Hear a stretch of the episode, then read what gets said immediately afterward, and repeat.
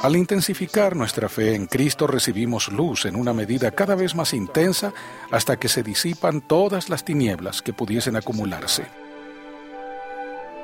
Bienvenidos a este episodio del podcast de la Conferencia General. Hoy escucharemos el discurso del elder Timothy J. Dykes. La luz se allega a la luz.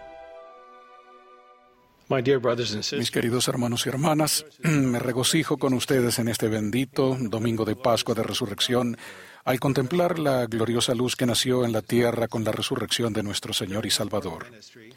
Durante su ministerio terrenal Jesús dijo, Yo soy la luz del mundo.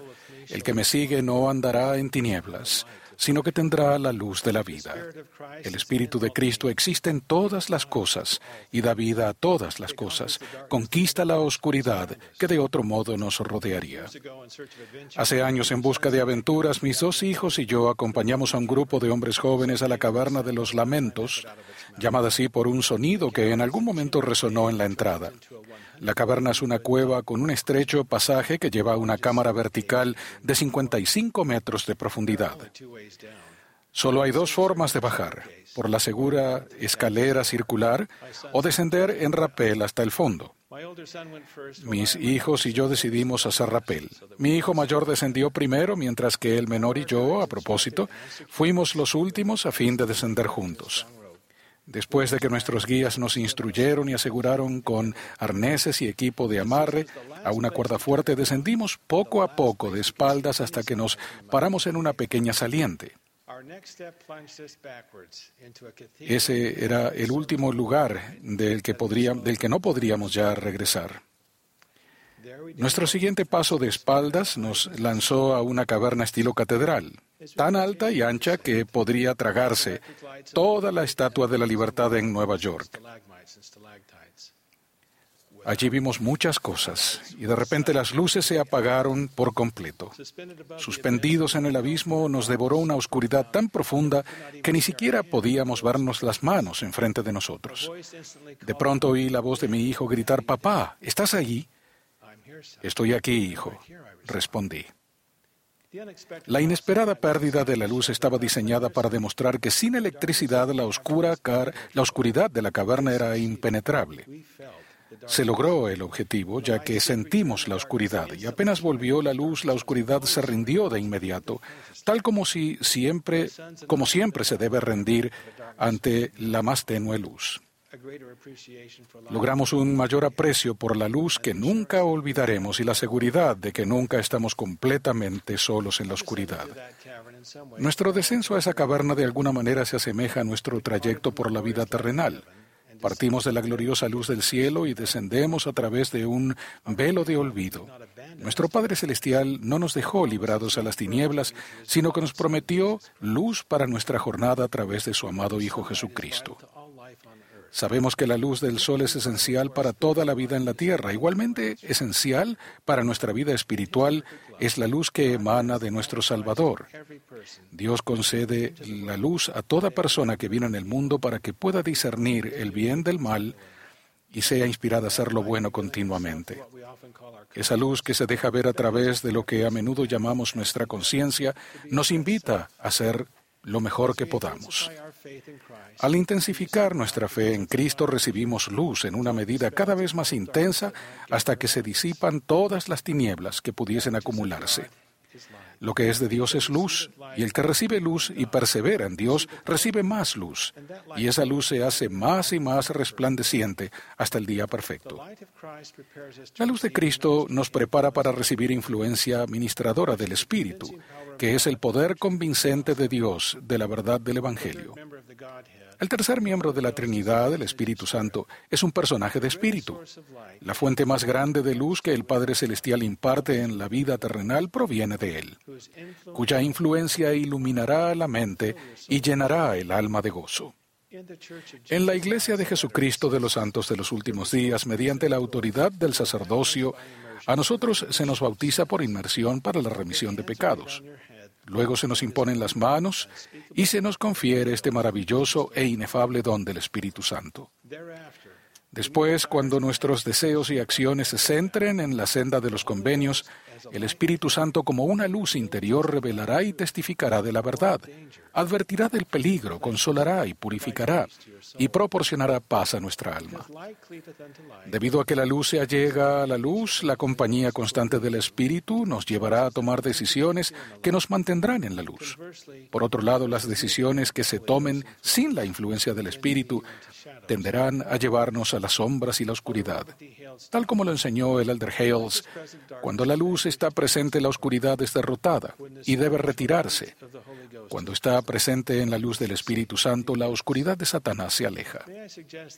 Quisiera sugerir que quizás este es el momento de que se pregunten, ¿tengo esa luz en mi vida? No es, y si no es así, ¿cuándo fue la última vez que la tuve? Así como la luz del sol baña diariamente a la tierra para renovar y sostener la vida, ustedes pueden diariamente hacer más brillante la luz en su interior si eligen seguir al Señor. Se recibe una gota de luz del sol cada vez que buscan a Dios en oración, al estudiar las escrituras para escucharlo o actuar conforme a la guía y revelación de nuestros profetas vivientes. Cada vez que se arrepientan, invitarán a la luz del sol espiritual a su alma y a la paz en su vida. Al participar de la Santa Cena, todas las semanas, eh, podremos tomar su nombre sobre nosotros y recordarlo, y su luz brillará en cada uno de nosotros. Hay gozo en su alma cada vez que comparten el Evangelio y dan su testimonio, cada vez que sirven.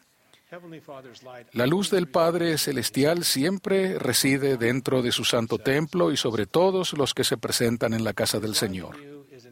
Su luz en ustedes aumenta con sus actos de bondad, paciencia, perdón, caridad, y se manifiesta en su semblante feliz. Por otro lado, caminamos en las sombras cuando somos demasiado rápidos para enojarnos o demasiado lentos para perdonar. Si mantienen su rostro hacia la luz del sol, las sombras no tienen más remedio que quedarse atrás. Al buscar el Espíritu Santo, aumentará nuestra capacidad espiritual para recibir revelación. La vida representa desafíos y reveses y todos debemos enfrentar algunos días oscuros. A pesar de todo, si dejamos que Dios prevalezca en nuestra vida, la luz del Espíritu Santo revelará que hay un propósito y significado en nuestras pruebas, y que al final nos transformarán en personas mejores y más completas, con una fe más firme y una esperanza más brillante en Cristo, sabiendo que Dios estaba todo el tiempo allí con nosotros. Tal como el presidente Nelson lo aconsejó, la oscuridad creciente que acompaña la tribulación hace que la luz de Jesucristo brille con mayor fulgor. Las etapas de nuestra vida pueden llevarnos a lugares inesperados. Si el pecado los ha llevado allí, corran la cortina de oscuridad y comiencen ahora mismo a acercarse humildemente a su Padre Celestial con un corazón quebrantado y un espíritu contrito. Él escuchará su oración ferviente.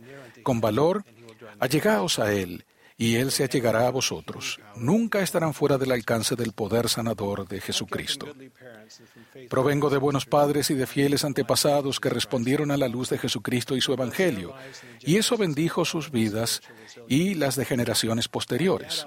Mi padre solía hablar de su padre, Milo Dykes, y contaba cómo su fe en Dios fue una luz para él de día y de noche. El abuelo era guardabosques y a menudo cabalgaba solo en las montañas confiando su vida, sin dudarlo, a la dirección y al cuidado de Dios.